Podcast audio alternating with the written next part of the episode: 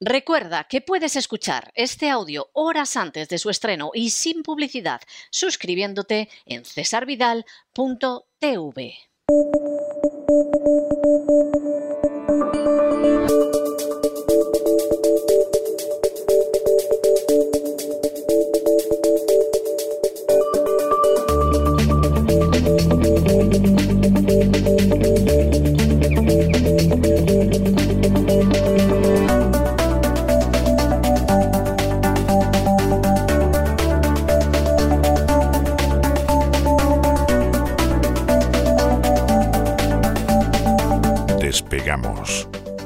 Lorenzo Ramírez.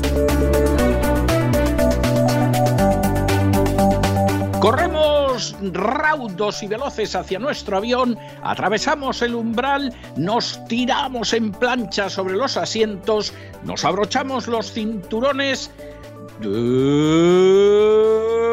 despegamos y nos vamos elevando por los aires hasta que alcanzamos nuestra altura y nuestra velocidad de crucero. A mi lado, don, Lorenzo, quites ese casco de guerra, hombre, que, que, Rusia no va a invadir Ucrania, que tenían que haber entrado hoy a las 4 de la mañana y mire usted la hora que es y no ha aparecido por allí ni Katiusha. O sea, vamos, o sea, olvídese usted de eso, que, que, que no, vamos, que no, no, no, no, no, no, no, no. No, no, buenas no. noches, buenas noches. Hoy no, César. hoy no, y tengo mañana, que decirle, mañana. Mañana, Hoy- exactamente, hoy hoy no, no, mañana. mañana. ¿no? Bueno, tengo que decirle que he visto en directo la rueda de prensa que ha dado la señora Sajarova, que es la número dos del ministro de Asuntos Exteriores, y francamente se ha choteado de los Faltaba medios.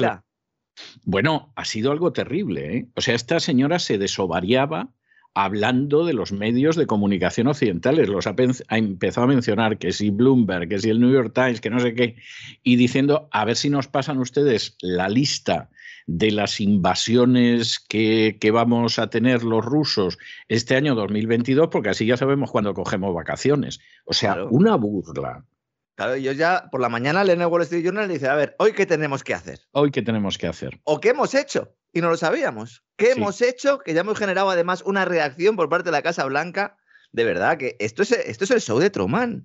Totalmente. show Es el show de Truman. Yo creo que es muy buena. Mire, es de esas comparaciones que, que le salen a usted tan a menudo y que yo siempre digo, "Mm, otra vez le ha salido a don Lorenzo antes que a mí, con lo que a mí me hubiera gustado que se me hubiera ocurrido. ¿no? Estas son las que no llevo apuntadas, ¿eh? son las buenas, en Eh, realidad. Es que las, buenas son las improvisadas, efectivamente. No, pero es verdad, esto es el show de Truman. Bueno, de hecho, como ya está claro que no va a haber lío, ya ha aparecido alguno de los altos mandos aquí en Estados Unidos diciendo que ahora el peligro es China. Que China se aprovecha de lo que ha pasado en Ucrania. Pero eso es lo que dijimos nosotros ayer. nos. Exactamente, exactamente. escuchan? Exactamente, exactamente. Bueno, que Es nos escuchan, lo sabemos. Eh, otra cosa es lo que hagan con lo que, que nos escuchan. censuran porque nos escuchan, eso también lo sabemos. Ahí está YouTube para, para que quede claro. Para ¿no? atestiguarlo, ¿verdad? Da igual ya, César, con poner una foto suya ya estamos perseguidos. Podemos poner una mía, a ver qué pasa. eh, no, no, no, que no le conozcan. O sea, que usted haga como, como Isaac Jiménez. ¿eh? Que la gente tiene una idea vaga de cómo puede ser. Claro, ¿eh? Isaac- don Isaac que está en el supermercado y, pasa desapercibido. Totalmente. Es el más inteligente de todos nosotros. Yo siempre lo he dicho, ¿eh? hace años, que el más inteligente de todo el equipo era Isaac Jiménez, pero en fin, es así, ¿no? Luego siempre hay alguien que dice, qué modesto es usted. No, no, yo sé que el más inteligente es Isaac, no tengo ninguna duda, y además lo puedo decir con, con enorme claridad. Bueno, ¿por dónde vamos a ir hoy, don Bueno. Lorenzo? Que ya sabemos que no hay invasión. Me quito el casco, me quito el chaleco, dejo de, one- de oler napalm por las mañanas y me voy a vestir de Gordon Gecko. El personaje Anda. de la película Wall Anda. Street, ¿verdad? Sí, señor. Ese sí, que decía señor aquello de que la codicia es buena, decía, eh, Sí. decía él, ¿eh? Sí, la verdad el es que este dinero tipo- nunca deja de moverse, nunca duerme. es, Nunca duerme. Eh, Michael Douglas lo bordó eh, eh, y convirtió a este banquero sin escrúpulos en uno de los iconos de los años 80, la verdad. Y vengo de esta tesitura porque resulta, oh sorpresa, sorpresas tiene la vida, que han vuelto a pillar a los sospechosos habituales de Wall Street con las manos en la masa, cometiendo delitos. ¡Qué pillines son! ¿eh? ¡Qué pillines! La verdad es que la banca de inversión pasa más tiempo fuera que dentro de la ley. Porque con el poder que tienen, si encima les pillan, es que tienen las manos manchadas y los armarios oliendo a cadáveres desde hace días. ¿Mm? Voy a contar una noticia que no ha dado ningún periódico en habla hispana, por lo menos hasta que empiezo el programa, y que es o fue ayer portada del Wall Street Journal, para que vean todos ustedes hasta qué punto los medios de comunicación le están tomando el pelo. La Securities and Exchange Commission, la SEC, la Comisión de Valores y Bolsa de Estados Unidos, junto con el Departamento de Justicia, han iniciado una investigación en profundidad de las actividades de Morgan Stanley, de Goldman Sachs y de otros bancos y fondos de inversión de Wall Street, tras haber descubierto potentes indicios de que han estado realizando ventas en bloque de acciones, avisando previamente a los fondos de cobertura, los hedge funds, donde trabajan los Gordon Gecko ¿eh? de nuestros días, ¿eh? de forma que les permitieran sacar tajada apostando a caballo seguro. Anda, fíjate ¿Eh? qué cosa. Esto es un golpe y no el de la película, ¿verdad? El de Lonegan. Bueno, ese golpe era muy bueno. Y lo que pasa que, claro, al final ves a, a, los chicos del golpe engañando a Lonegan y dices, si son unos unos picarillos, unos pilluelos, ¿no? Comparado con estos otros que te hunden la economía de un país en un pispás, pues, pues, pues, pues esos son, son, unos pícaros simpáticos. Y, para, sí, pero el mecanismo que utilizaban eh, los chicos de Lonegan para mañar las carreras al fin y al cabo, ¿no? Que era pasar información antes de que, llegara la información oficial, pues ellos pasaban la información de que caballo había ganado, de tal manera que no hacía falta nada más que, pues eso, jugar con esos segundos, con esos minutos de antelación. Básicamente es lo mismo que está sucediendo aquí, lo que pasa es que, claro, ahora con mucha tecnología. Pero básicamente es el viejo truco. ¿eh? Las ventas en bloque eh, se producen cuando hay un banco que tiene muchas acciones de las que quiere desprenderse. Bien porque crea que no van a subir de precio, es una posibilidad. Dicen, mira, esta inversión ya vamos a salir, vamos a anotarnos plusvalías si tenemos, o vamos a dejar de, anotarnos en minusvalías, nos las anotamos ahora porque esperamos que esta acción vaya mal, o bien porque necesite liquidez. Esto es muy importante. Las operaciones en bloques están disparando no tanto porque los bancos se quieran deshacer de acciones, sino porque en muchos casos hacen inversiones apalancadas que necesitan luego tener liquidez, es decir, apalancadas en deuda, que entonces necesitan tener liquidez. Cuando van bajando determinados valores, pues ellos necesitan tener una liquidez para ir eh, utilizándolos como colateral, como garantía esos valores, ¿no? Entonces, como venderlas poco a poco lleva más tiempo, evidentemente, y supone recibir menos dinero, porque el mercado ve cayó la vendedora y, claro, castiga la acción. Dice, uh, estos de Goldman están vendiendo acciones de X empresa, ¿no? Y el banco las vende en bloque. ¿Cómo? Pues se las ofrece a sus clientes a un precio pactado, incluyendo una pequeña prima. Esto es legal, es importante saberlo, pero lo que no es legal es avisar al fondo de inversión amiguete para que se aproveche de la información privilegiada. Esto ya no es legal. ¿eh? Lo primero, mm, no sé yo si, si, debería ser muy legítimo o muy lícito, pero legal es, ¿no? Vamos a dejarlo ahí, ¿no? Entonces, la SEC ha enviado citaciones. Seguramente es legal, pero no moral. Bueno, moral, evidentemente. Es que banca de inversión y moral son eh, es la antítesis, una cosa de la otra. ¿eh? Así que la SEC, la Security and Exchange Commission, ha enviado citaciones a varios fondos de cobertura. Fondos de cobertura son los hedge funds. Lo utilizo como sinónimo para no decir siempre lo mismo, y los bancos, ¿no? Exigiendo sus registros de operaciones e información sobre las comunicaciones con inversores. Esto es un resultado de investigaciones que comenzaron en 2019. Ha llovido, ¿eh? Y es que la relación entre los bancos de inversión y los hedge funds es muy estrecha, porque los fondos actúan como proveedores de liquidez. Una liquidez que viene de sus partícipes, pues el, que tiene un determinado fondo, que puede ser pues, eh, un ahorrador normal, una señora que iba en Wisconsin o un tendero que trabaje eh, directamente, ¿no? 20 o 25 horas al día eh, abriendo, ¿no? 24/7. Da igual, es una persona que tiene inversiones, ¿no? Entonces, esa liquidez la tiene el fondo, pero además de tener ese dinero de las personas que han metido ahí el dinero en el fondo, tiene el dinero del Banco Central. Porque buena parte de las ganancias que han logrado en los últimos años, estos sospechosos habituales, se deben a la burbuja de liquidez creada por la Reserva Federal, ¿no? Esto lo hemos comentado ya muchas veces y ahora mismo está en cotas estratosféricas tras la pandemia. Por cierto, se confirma que la Reserva Federal va a vender esos bonos, eh, también lo decía el Wall Street Journal eh, esta mañana, y bueno, pues eh, en, boca de una de las propias oficiales de la Reserva Federal, official, como dicen ellos, que, bueno, la responsable de la Reserva Federal de Kansas City, Esther George, ¿no? Bueno, las reglas eh, que rigen aquí eh, cuándo y cómo las empresas de Wall Street pueden informar a los clientes sobre las próximas operaciones en bloque, que son las ventas de grandes paquetes de acciones, son muy turbias. Las propias reglas son turbias ya. Y no está claro dónde está el límite. Y hablo con algunos abogados y me dicen, si es que realmente no, no, no está especificado el límite. Claro, lo cual permite que haya un continuo base de información privilegiada de forma continua. Hasta que les pillan, claro, les investigan, les sancionan y a seguir cometiendo fechorías. Porque esto es así, o sea, no va a ser ni la primera vez ni la última que se les descubra actuando de forma cartelizada e ilegal. Son un cártel, un cártel del dinero. Es casi peor que el cártel del petróleo, porque el petróleo tienes que ir a buscarlo. El dinero lo, creas de la es nada. peor, exactamente, es peor. Y el petróleo hay petróleo, ¿eh? O sea, petróleo a fin de cuentas hay, se mire como se mire, pero esto, esto es un apunte.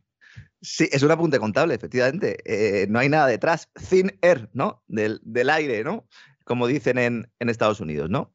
Me sorprende mucho que economistas, que analistas, la verdad es que no me sorprende, pero bueno, yo lo digo, que supuestamente defienden la libertad de mercado, miren hacia otro lado cuando surgen estos escándalos, eludiendo la existencia de esta mafia financiera que perjudica a ahorradores y a trabajadores. Yo sé que hay mucha gente que viene de la izquierda y que nos escucha, últimamente además, eh, eh, cada día más, porque al final, como nosotros nos limitamos a dar información, pues en la ideología, aunque nosotros tengamos la nuestra, pero el que nos escucha no tiene por qué compartirla y de hecho es muy sano que no lo haga, ¿no? Se darán cuenta de que nosotros aquí criticamos a la, a la banca, de que criticamos las grandes corporaciones, pero no las criticamos desde el punto de vista eh, socialista. Es decir, aquí el problema que hay es que no hay mercado libre son una mafia financiera que opera cartelizada y que además eh, tiene los parabienes de la administración pública. Y ese es el problema. Efectivamente, efectivamente. Y vamos a ver, esto es en pequeña escala o en balbuceo o en ensayo lo que al final es la agenda globalista, es decir, la suma de lo peor del capitalismo y lo peor del socialismo. Es decir, es increíble. O sea, quiero decir, si alguien piensa, bueno, y hay algo bueno en el socialismo, hombre, en teoría al menos, pues que... Lo mejor del socialismo es la intención, también Es la intención, seguramente, claro. Es decir, pues hombre, vamos a cuidar de usted desde la cuna hasta la tumba, eh, va a tener usted la sanidad, en fin, al final lo peor del socialismo es una intervención estatal opresiva y asfixiante. Y lo peor del capitalismo, pues es el hecho de que en vez de seguir las reglas del libre mercado, al final los tiburones van comiéndose a todo tipo de pececillos. ¿eh? Y los que piensan que son una trucha y están a salvo, verán lo que acaban, lo que van a tardar en acabar en la tripa. Entonces aquí se unen las dos. Es decir, la posibilidad de controlar todo yendo de la mano del Estado, de vaciar los presupuestos del Estado que se nutren con nuestros impuestos y de paso que el gran aprovechamiento de todo esté en manos de una pequeña élite privada, o sea, lo que David Rockefeller llama The Secret Cabal, la cábala secreta. Claro, esto que se puede dar en Estados Unidos en ciertos sectores, en España en ciertos sectores, etcétera, la agenda globalista lo que pretende es que se dé en todo el planeta y bajo un grupo muy concreto. Pero esto no es el capitalismo, o sea, esto es la perversión del capitalismo. Y tampoco los políticos que esto intentan justificarlo con la idea del socialismo, la socialdemocracia, tampoco lo son. Son lo peor, pero lo peor de lo que es el socialismo. Y claro, al final eso se resume en no tendrán nada y serán felices, porque evidentemente es lo que persiguen, dejarnos sin nada y que encima pensemos que somos felices. Cuando, cuando, además, cuando menciona el tema de que el pez grande se come al chico, efectivamente, el pez grande se come al chico, pero la clave, que hay mucha gente que no ve, pero no ve no porque no sean inteligentes, sino porque es que es algo que siempre se ha eludido y no se quiere comentar porque es evidente, es que el pez chico es chico porque no se le deja ser grande.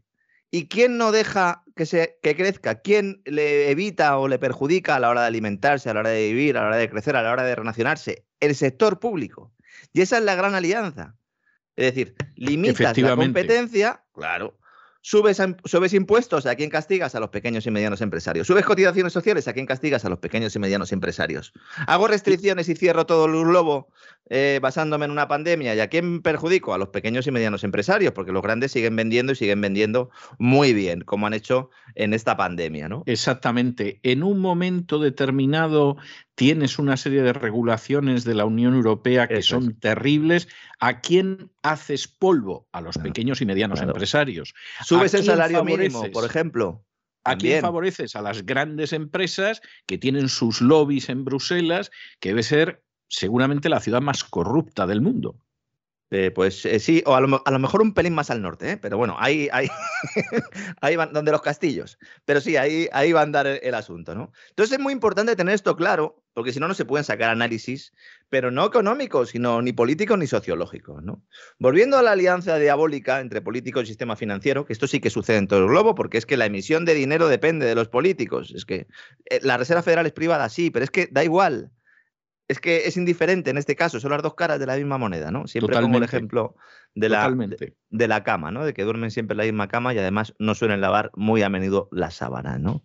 Bueno, pues en esta alianza, bancos y políticos crean ciclos económicos recurrentes, saquean lo que pueden, usan el dinero creado de la nada de la banca central para cometer sus fechorías, mientras al pueblo les llegan las migajas de su expansión monetaria, además en forma de préstamos casi de por vida. Porque eso es lo que trincamos nosotros de la expansión monetaria, las hipotecas. Dice, no, es que la hipoteca está barata. Ya, oiga, eh, usted, me, está usted dando un préstamo a 30 años a un interés determinado, que aunque sea muy bajo, ya este señor le está usted entregando montañas y montañas de liquidez para que dope Wall Street y que haya un montón de gordonguecos riéndose en nuestra cara. Esa es la crítica que debería surgir desde la izquierda. Esa es. Lo que pasa es que como la izquierda normalmente pues eh, eh, plantea una defensa ultranza del sector público, no se da cuenta y solo mira hacia un lado del tema. ¿no? Y, por la derecha, por la derecha tradicional, sucede al revés. Se considera que la banca o, bueno, las grandes corporaciones, cada día menos, ¿eh? se están dando cuenta muchos analistas por, por, la derecha de que esto no puede ser así, y entonces a la crítica al sector público también se añade la del sector privado, pero la del sector privado de esas grandes, de esos grandes conglomerados que operan gracias a los privilegios estatales. De vez en cuando hay alguna investigación antimonopolio y salen todos los periódicos y se dice que determinada compañía no se le va a permitir seguir expandiéndose y uno analiza sus orígenes y casi siempre suelen estar eh, pues en el Pentágono, básicamente, ¿no? Entonces aquí el problema es que a esta actividad legal, aunque digo diabólica, se suma la ilegal.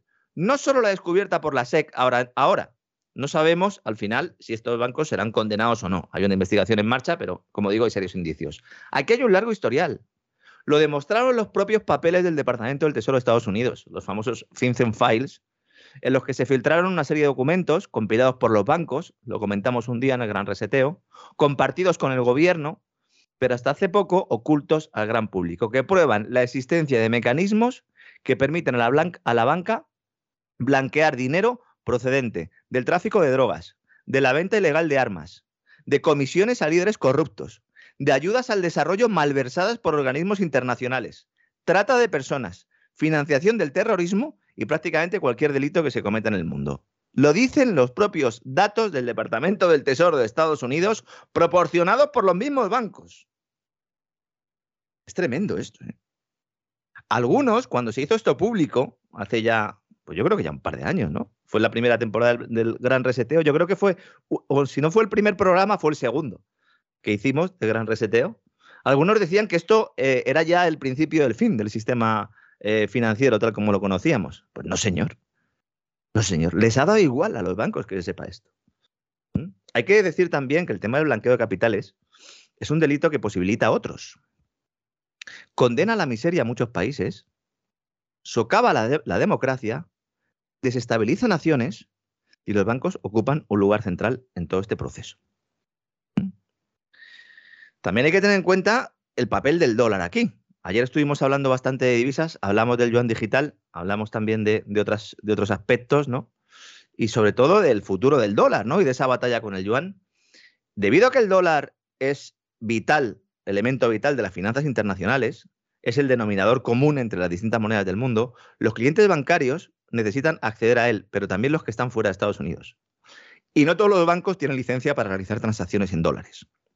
Por eso, los bancos más pequeños de otros países se asocian con instituciones más grandes y cambian esos pesos, esos yuanes también, esos dirhams, ¿no? De sus clientes por billetes verdes. Y aquí es donde reside el poder del Tesoro de Estados Unidos para recopilar esta información, porque al final siempre hay un banco con licencia en Estados Unidos que participa en el proceso, o uno con licencia en la City, en Reino Unido, y que normalmente este no sale en los periódicos. Son hábiles. ¿eh? Siempre se habla de Estados Unidos. De esto ha hablado mucho eh, Daniel Stulin, ¿verdad? Lo lleva analizando años y ahora que salen los datos oficiales, pues muchos dirán, ahí va, pues llevaba razón Daniel, ¿no? Y mientras todo esto sucede en las altas finanzas, los ahorradores conservadores, la gente normal, ¿eh? a los que se les dijo hace mucho tiempo que había una cosa que se llamaba renta fija, claro, es mucho más bonito llamarlo renta fija que llamarlo deuda, ¿no? es bastante más, eh, no sé, uno va al banco y le dice, mira, tengo aquí un producto de renta fija. ¿no? Ah, pues estupendo, estupendo. Y además eso de fija parece como que la deuda ya no va a aumentar. Yo qué sé, cualquier cosa.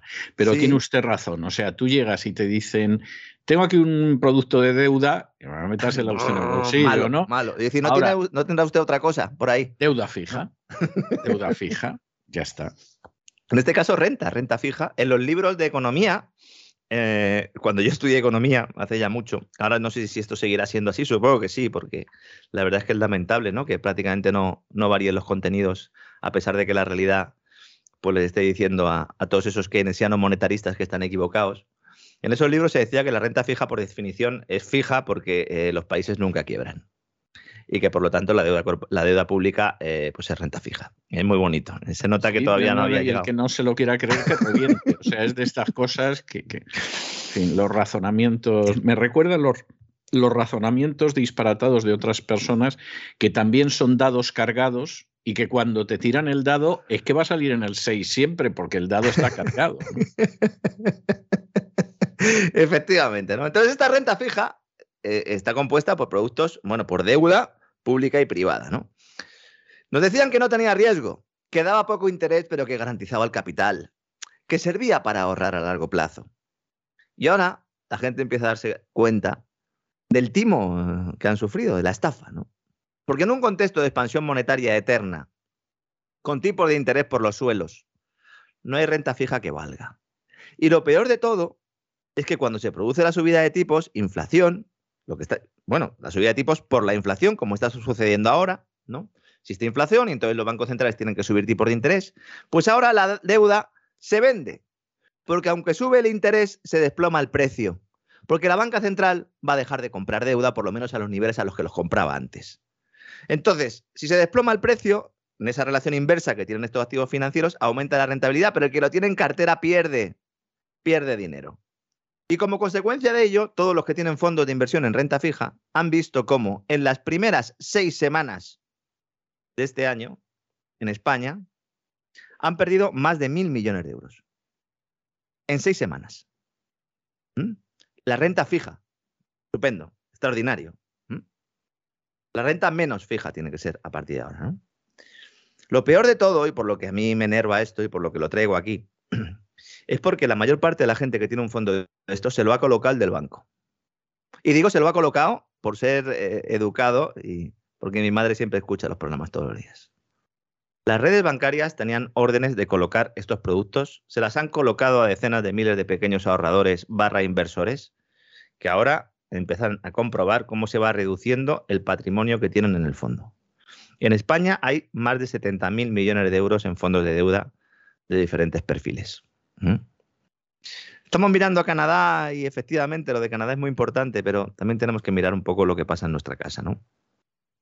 Y hoy hay una compañía en Europa, que es noticia, también por corrupción, y se trata de Ericsson. ¿Algunos se acordarán de los teléfonos? Sí. Ahora ya hacen otras cosas, ¿eh? entre otras, pues eh, facilitar dinero a terroristas para tener acceso a rutas de transporte en Irak. ¿Eh? ¿Qué le parece, don César? Esto. Es delicioso, sí. Sí, sí. Está bien, ¿no? Esto, ¿no? Sobre todo, mm, ya no porque lo diga Lorenzo Ramírez o César Vidal, sino porque lo ha dicho el director ejecutivo de Ericsson. Lo ha reconocido. Ha dicho, pues mira, sí, le estamos dando pasta. Dicen, pero del ISIS también. Dice, déjame que lo mire, pero yo creo que sí. Bueno, Ayer relataba yo, y disculpe usted la inmodestia de la autocita, cómo McKinsey, después del asesinato de Khashoggi, decidió en un Twitter señalar con nombres y apellidos a los disidentes del régimen saudí. Claro. Y uno dice, sí. pero hombre, McKinsey, ¿qué estaba? ¿Haciendo un servicio de consultoría para la tortura y el asesinato de disidentes o qué?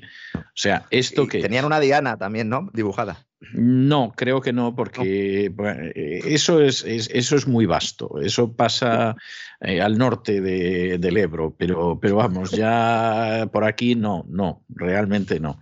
Pero en cualquiera de los casos es que es algo absolutamente infame. Es infame, es absolutamente infame. Mm. Esta confesión, la del señor este de Ericsson, no se produce porque los señores de Ericsson sean muy buenos eh, y digan, bueno, pues venga, vamos a confesar, ¿no?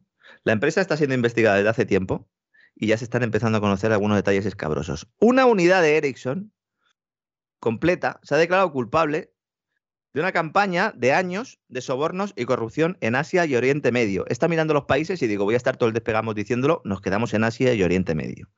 En octubre del año pasado, el asunto resurge después de que el Departamento de Justicia de Estados Unidos, que me parece que es el único departamento de justicia que está trabajando en el mundo, acusara a la empresa de incumplir el acuerdo de colaborar con la investigación, porque le pidieron información y no se la dio, ¿no?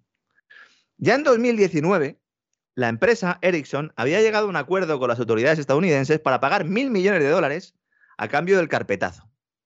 Esto también es legal. Eso es legal, es legal, es legal, no, no, de verdad que lo es. Pero sí. te quedas pasmado, te quedas pasmado porque dices "Eh, que mil millones de dólares hay semanas que entre don Lorenzo, Isaac y yo no los levantamos. ¿eh? O sea, esto, esto es algo tremendo, tremendo. ¿Cómo sería la cosa para decir, mira, que sí, que, que sí, que lo hemos hecho nosotros? ¿Cuánto quieres? Y que os damos mil millones. Es que además la cifra, la cifra es impresionante. ¿eh? Sí. O sea, bueno, ¿qué, pues qué no habrá ahí para que estén dispuestos a dar mil millones? Fíjese la cifra que han perdido aproximadamente en seis semanas los que tienen fondos de renta fija en España, para que se hagan una idea, ¿no?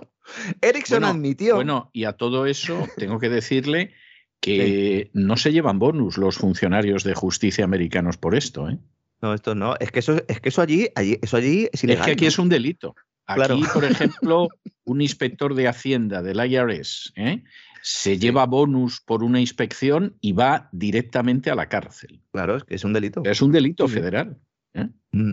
Es Aquí es un incentivo. Aquí es un incentivo que inventó Mm. Montoro y que por supuesto ha mantenido Montero, Ujú. pero es un delito. O sea, en los países civilizados es un delito. En España es lo normal. Bueno, pues cada cual que saque sus consecuencias. Y por cierto, si me lo permite usted que le quite unos segundos, recordar a la gente que el documental sobre cómo actúa la agencia tributaria, que Espectacular. se titula Hechos probados y que es espectacular, como usted muy bien dice, y que ahora mismo estamos proyectando en cesarvidal.tv, se acaba este mes. Es decir, la gente que quiera ver ese documental, donde queda al descubierto la inmensa injusticia y la tremenda villanía que significan las acciones de la agencia tributaria, para ver eso, forzosamente tiene que verlo en el curso de este mes, porque es el tiempo que podemos exponerlo en cesarvidal.tv. Es el único contenido que no podemos mantener en, en- en la web almacenado. Es decir, el que se diera de alta en el futuro en cesavidal.tv puede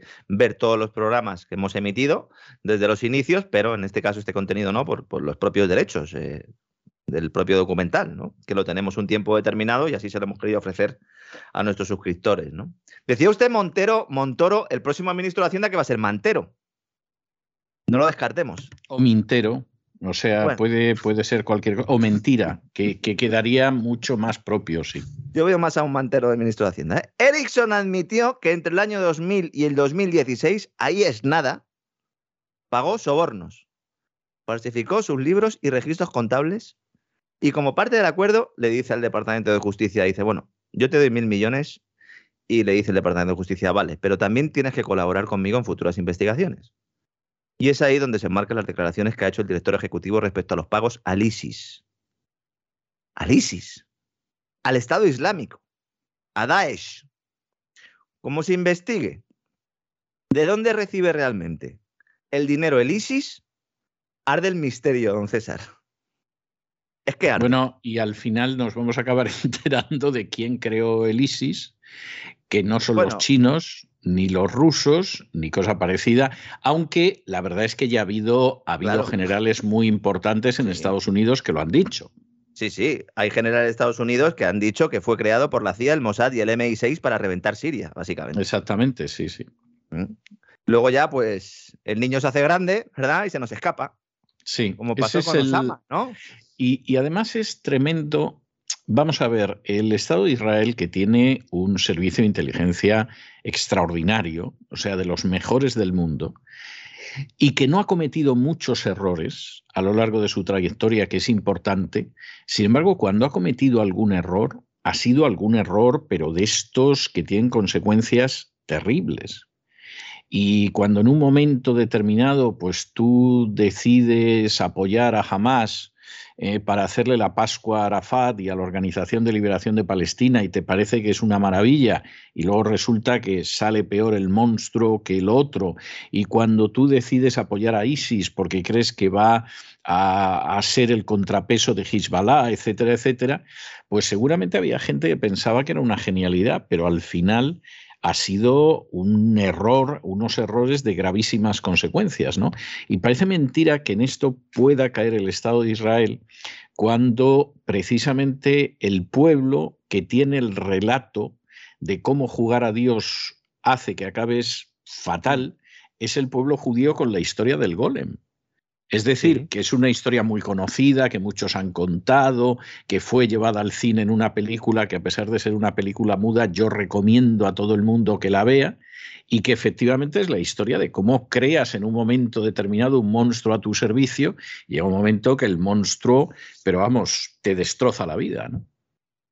Sí, sí, es así. Y además, en este caso, en el caso del ISIS, no hay excusa como cuando lo de Al Qaeda que decían en Estados Unidos, bueno, es que no podíamos saber que al final los mujahidines iban a ir por su cuenta, iban a acabar eh, derrumbando las Torres Gemelas, ¿no? Con todas las comillas eh, que queramos, pero es que esto fue posterior. Y de hecho, cuando uno analiza un poco eh, al ISIS, como hemos hecho también en cesarvidal.tv, en el programa que dedicamos a Afganistán, se ve que algo huele a podrido, pero no precisamente en Dinamarca, ¿no? Pero volvamos al terreno económico y en esta ocasión también sanitario. Hemos sabido que Moderna, Mode RNA, la compañía farmacéutica que se ha hecho famosa y rica con la pandemia, ha renovado su acuerdo con el laboratorio español Rovi y fabricará durante la próxima década todo tipo de vacunas de ARN mensajero de la compañía americana. ¿Mm? Ambas empresas Robbie, han anunciado. Robbie eran Sí. los de los supositorios de glicerina. O sea, esto es una especie de gran supositorio. Efectivamente, el que pensara que se había acabado con el tema del COVID las vacunas de ARN mensajero eh, está completamente equivocado. Sí. También lo hemos apuntado en algún programa, yo no sé si en alguno en abierto, pero básicamente todas las vacunas a partir de ahora, o la mayor parte de ellas, van a incorporar la tecnología de ARN mensajero. Yo les recomendaría que se lo pensaran un poco ¿no? y que sacaran alguna conclusión de lo que ha sucedido y de lo que sigue sucediendo. Ambas empresas han anunciado un acuerdo para reforzar las plantas de San Sebastián de los Reyes y de Alcalá de Henares en Madrid, el laboratorio madrileño, que va a coger estos productos de ARN mensajero, igual que ya hace con la eh, llamada vacuna del COVID-19 de Moderna, de Mode RNA. Que cierren bien las puertas cuando acaben de trabajar, por favor. ¿Mm? Que, que las sellen bien. Que no sea que se escape algo. O alguien. Entonces yo pediría, por favor, ¿eh? ya sé que el laboratorio Robbie son punteros en el mundo, no hace falta que se lo digamos, pero mire, teniendo en cuenta todo lo de Wuhan y tal, no está de más. ¿eh? Entonces que compren ahí material bueno, del bueno, ¿eh? Ya que hay dinerito, que compren del bueno. La familia o los señores de Robbie, los señores López Belmonte, que bueno, que es un empezar con los supositorios y acabar con unas vacunas de alta tecnología diseñadas por el Pentágono no está mal, ¿no? No está mal, ¿no?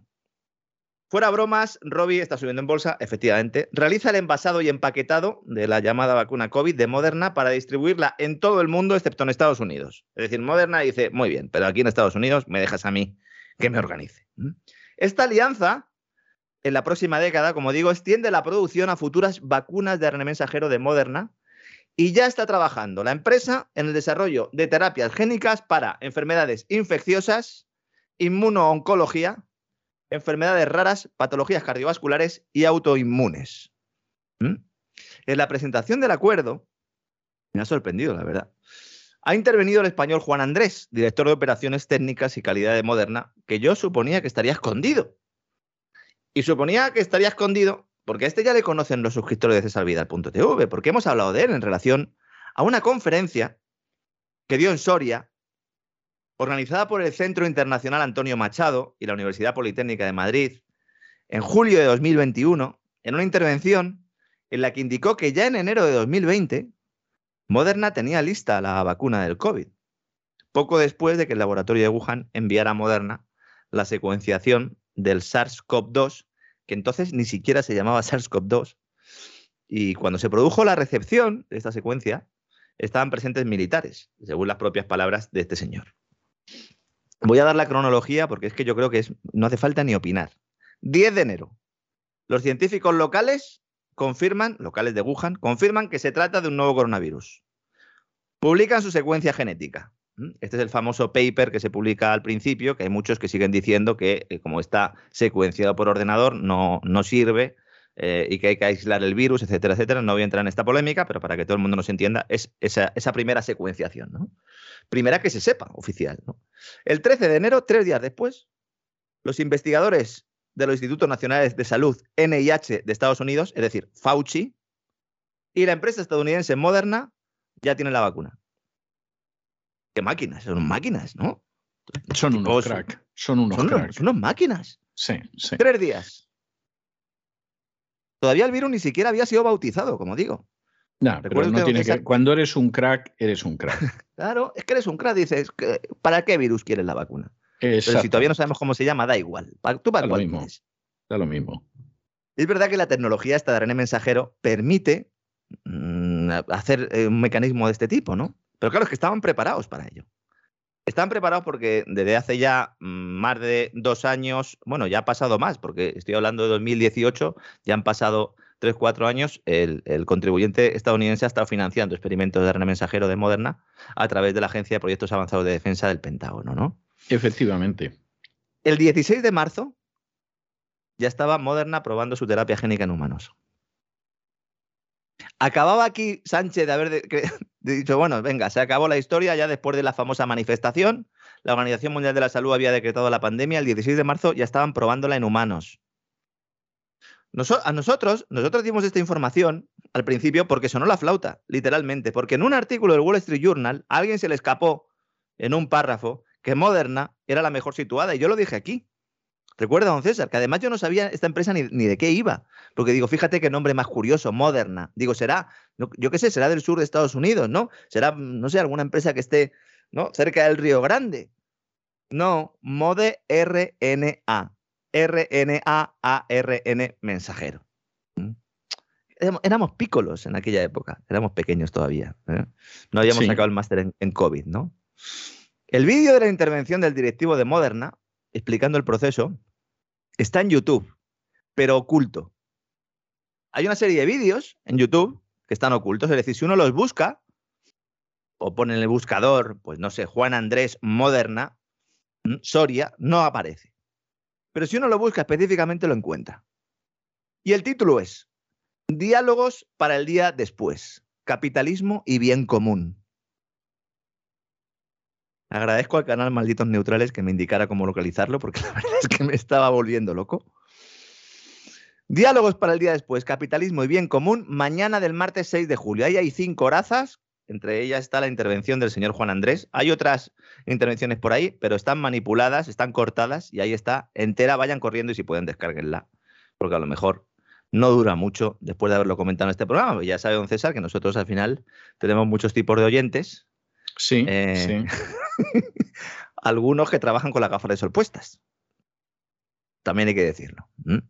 Y hablando de COVID, y vamos a ligarlo a la economía, me preguntaba algunos, algunos suscriptores y algunos eh, eh, oyentes del programa de La Voz me, han preguntado que qué coste tenía el tema de las bajas eh, laborales para la seguridad social por el tema de Omicron, comentamos, yo creo que en el primer día, el primer día de este 2022 en el programa, que se habían disparado las bajas, que esto ya era un cachondeo, que la gente se hacía los test en casa y que mm, intentaba que diera positivo, alguno incluso eh, haciéndolas eh, de forma irregular, evidentemente, eh, mm, echando gotas de naranja para que diera positivo. Había vídeos en internet sobre cómo trincarte una baja. Vamos, espectacular lo que ha pasado en España, ¿no?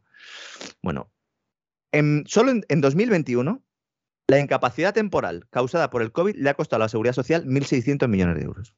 No está mal, ¿eh? No está mal. En 2020 fueron 871 millones de euros. Es decir, el doble. En 2021 el doble. Mucha gente pensará, bueno, claro, es que Omicron era mucho más contagiosa. Evidentemente, pero esto huele a fraude que tira para atrás. ¿Y de dónde va a sacar la seguridad social el dinero? Pues emitiendo más deuda pública, de esa de la que hablábamos antes, porque la seguridad social, aparte de saquear autónomos con el nuevo sistema, que además hay novedades, poco más, ¿no? Digo hay novedades en el nuevo sistema de autónomos porque están negociando eh, las asociaciones que supuestamente defienden los intereses de los empleados por cuenta propia con el señor Escribá, con el ministro de Seguridad Social, les ha entregado otra tabla que básicamente es lo mismo, aunque se está intentando vender como una modificación eh, sustancial, que lo único que es importante ahí es que se van a ampliar eh, pues, la posibilidad, se van a ampliar los requisitos mm, para poderse deducir gastos y que por lo tanto esos ingresos reales que aparecían en las tablas y en función de ellos pagar una serie de cuota, pues se pudieran reducir restándole determinados gastos que todavía quedan por determinar, pero cuidado con los globos sonda, cuidado con estas cosas, que hay elecciones, eh, que han sido unas, pero vienen más. Bueno, Moreno Bonilla ha dicho que no. Dice, Hombre, "Uf, porque Moreno Uf. Bonilla ha visto el panorama por el norte y ha dicho aquí puede llegar a bajar un frío castellano de Soria, por ejemplo, y, y vamos, me, me- me congela Andalucía. O sea, Moreno Bonilla ha dicho que ni hablar. ¿eh? ha dicho, no, Ya está a- bien con hacer el tonto una vez. Ha dicho Moreno Bonilla, yo voy a ir quitando el pasaporte COVID y vamos a ver qué pasa con esta Semana Santa y que venga el personal aquí a tomarse su Sí. cervecita y en Sí. verano igual y luego ya en septiembre, en octubre ya hablaremos del Ya gobierno. veremos. ¿no? sí. Y en, dice. en la procesión, pues hombre, si hay una procesión de estas de Semana Santa, pues lo mismo procuro que me hagan una foto con Macarena Olona, que irá con la mantilla negra encima. Bueno, pues voy yo al lado con un velón y, entonces que no, que siempre puedes decir, no, que coincidimos, que los dos somos muy devotos de lo que sea, de, del Sí, de Cristo sea. agarrado la columna. Aparecerá de la por allí también Carlos Herrera. Exacto, aparecerá Carlos Herrera, que son de vida piadosa, sí, sí.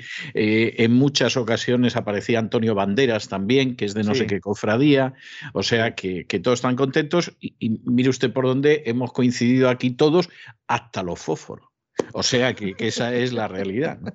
Pues, don César, voy preparando el capirote y los bártulos, porque a lo mejor me voy para allá. Podemos hacer una corresponsalía, porque va a estar allí todo el mundo, según Ah. el cuadro que acabamos de pintar. Ha- ¿Verdad? Ha, ha dicho usted el capirote y ha recordado una, una anécdota de mi infancia, pero de una infancia muy tierna, andaría yo por los cuatro años, ¿no? Y yo en esa época sufrí un par de equivocaciones muy graves, pero atribuibles a mi corta edad, ¿no? Una fue viendo una película del oeste en la que salía el Ku Klux Klan y tuve que Sí, preguntar qué hacían en el oeste celebrando la Semana Santa. O sea, yo sinceramente no comprendía, claro, yo había visto, porque además en aquella época también en Madrid se veía De pequeño, Santa, de ¿no? pequeño, la primera vez que se ve impresiona, sobre todo si uno ha visto eh, todo lo que está mencionando usted del sur de Estados Unidos. Es decir, si ya tiene el conocimiento. Yo no había visto nada del sur de Estados Unidos y verlos en alguna ocasión, porque insisto, en aquel entonces en Madrid se veía en Semana Santa, me causó una pésima impresión, ¿eh? o sea, de, de- de pánico de decir, pero ¿de dónde han salido estos? No me dio un buen feeling aquello. Pero claro, ya cuando los vi además en una película del oeste, y eran los, bueno, ya ya el desconcierto ahí se confirmó mi impresión de las calles de Madrid de que esto no era limpio, esta gente son de los malos. Y, y tuve otra experiencia parecida, esta yo debía andar por los tres años, en que mi abuela me llevó al cine, la que se enteró de la película fue ella, porque yo me iba quedando dormido, etcétera. Y cuando, cuando regresé a casa, mi padre me preguntó qué me había parecido la película y le dije, pues salía Charlotte, pero no era de reír. Y mi padre soltó una carcajada y dijo, no era Charlotte, era Hitler. Estas dos equivocaciones que yo tuve a tierna edad, eh, en fin, demuestran que al final la mente del niño pues se Sí, mueve con la información sí, que tiene. Es. Es decir, igual que la de los adultos, la información que tú les das y claro, les puedes vender hasta la renta fija. Y, y- o incluso que sea, va a haber guerra en, en o Ucrania. incluso que va a haber guerra, efectivamente. Todo depende de la información que les des, ¿no? En fin. Voy a preparar eh, mi kit cofrade, que este año, bueno, por si alguien también eh, va a salir en procesión, que lo sepa, hay que llevar mascarilla la gente de fuera, es decir, el cofrade no, porque no tiene sentido eh, llevar el capirote, porque además podrías no llevarla debajo, con lo cual eh, ahí se deja libertad, ¿no? en principio la gente va a tener que llevar mascarilla. Cuidado, ya fuera un poco de broma, la Asociación Española de Pediatría está virando y ha solicitado que se retiren en España, lo sé porque esto le interesa a mucha gente, las mascarillas en, interiores en los colegios. La Asociación Española de Pediatría, que ha estado colaborando con todo el régimen covidiano, ahora pues eh, ha lanzado esta propuesta que la verdad es que, bueno, pues a muchos padres les ha gustado, ¿no? Más cosas de Semana Santa. Quienes hayan dado positivo en los últimos siete días no podrán participar en las procesiones. ¿Mm? Es decir, esto sería pasaporte cofrade, en este caso. El pasaporte cofrade, efectivamente. Habrá pasaporte cofrade y, bueno, cantar saetas y tal, ni de broma. Y luego, el habituallamiento, esto lo especifican en las cofradías, el esto es completamente cierto lo que estoy contando aquí. El habituallamiento se realizará de forma individual con una botella para cada persona. O sea, se acabó esto de pasarse el litro Nada. ¿eh? Que cada uno lleve una botellita, por favor. Y bueno, como siempre decimos, ¿no? Eh, calzado cómodo ¿eh? y cuidado con las aglomeraciones, ¿no, César? Pues fíjese, en una procesión de Semana Santa que no haya aglomeraciones, que me lo expliquen a mí cómo lo van a hacer. bueno, si voy este año, que ya sabe que de vez en cuando hago algún trabajo de campo, pues ya, ya se lo contaré en el programa. es que, es que, vamos a ver, son cosas que dices, esto, esto ¿A quién se le ha ocurrido? Vamos a ver, cualquiera que haya visto las procesiones de Semana Santa sabe que la gente está como piojos en costura, lo cual es lógico porque tiene un trayecto por el casco viejo de ciudades antiguas, o sea, es que es de sentido común y además como va mucha gente y además en muchas ocasiones van incluso pues muchos turistas que, que lo quieren ver, etcétera. Claro, eh, o sea, ahí cómo van a guardar la distancia de seguridad. Y los que van debajo ya del paso, es que eso ya ni se plantea. No, los de debajo del paso, esos además van resoplando como. como bueno, esos me imagino que debajo de llevarán la máscara, ¿no? Y los del capirote también llevarán la máscara debajo del capirote. En principio no, solo es obligatorio. Eh, el, bueno, dicen los participantes de las procesiones, claro, es que hay algunos que no llevan, para que no lo sepa, hay algunos que no llevan eh, nada en la cabeza, no llevan ningún capirote ni nada, pues van tomando el tambor lo que sea, o algunos directamente en algunas cofradías salen sin nada, pues eso sí tienen que llevar, que llevar mascarilla. ¿eh? Y luego, sobre todo, eso, el, pasaporte, pasaporte cofrade, que habrá que tenerlo, que habrá que tenerlo en regla. Hay orden, señoras y señores, hay orden de que el COVID se ha acabado. Lo dijimos en el programa que dedicamos eh, eh, al foro de Davos de este año, que había orden de, considerar que Omicron era ya el final y que el virus deja de ser una pandemia para convertirse en epidemia y para convertirse en el virus de la gripe, lo que muchos estaban diciendo y ahora ya lo dice directamente el máximo responsable de la salud norteamericana, que es el señor Fauci. ¿Mm? Entonces, hay orden de que esto se haya acabado. Hay orden de que no haya restricciones y que haya las mínimas posibilidades de ahuyentar a los turistas para esta Semana Santa y para este verano. Y esa es la orden. Y solo hace falta ver cómo están ya las calles y cómo se están adoptando medidas. Esto es la desescalada aquella de la que nos hablaban, ahora se está produciendo, pero de forma un poco más soterrada. Esperemos que pues esto siga su camino y que en unos meses todo esto sea una pesadilla. Tendremos otra pesadilla, seguro, pero esta habría que dándole ya carrete. Bueno, pues se agradece, se agradece, las cosas como son, se agradece y vamos a ver lo que va saliendo. Y, usted no se descuide que todavía quedan horas, todavía puede haber una invasión de Ucrania. Ya, es lo que estaba pensando, digo, no la hemos jugado mucho. El casco, ¿eh? A lo mejor aquí nos la hemos jugado mucho y simplemente van con retraso. ¿eh? O sea, pues un retraso de 11 horas, 11 horas al sur del Río Grande no es tan inhabitual. Los mercados están diciendo que no va a haber guerra, ya sabe usted cómo son los mercados, ¿no? Estamos la gente muy contenta, aunque Wall Street eh, ha abierto hoy con caídas por, eh, sobre todo por la presión de la Reserva Federal y de la inflación. Ya cambia un poco el discurso y el tema de Ucrania pasa a ser una guerra, a ser incertidumbre. Y luego hay algunos que tienen más moral que el alcoyano, como el titular eh, de uno de los medios de comunicación españoles financieros, que nos, nos dice hoy en su portada que los soportes de las bolsas salen reforzados de la crisis rusa. Y luego dicen, el que no, se lo quiera creer que reviente. Dicen, no hay que vender aún, dicen. ¿eh? no hay que vender. ¿Para quién están trabajando? Los que ponen este titular, ¿para quién están trabajando? ¿Para los mismos para los mismos que estaban vendiendo en bloque eh, y les han pillado allí en Wall Street? Pues seguramente. Seguramente, seguramente es así. Bueno, muchísimas gracias por todo, don Lorenzo, y nos encontramos mañana, Dios mediante, aquí en el Despegamos. mañana Un abrazo muy fuerte. Un fuerte abrazo, don César.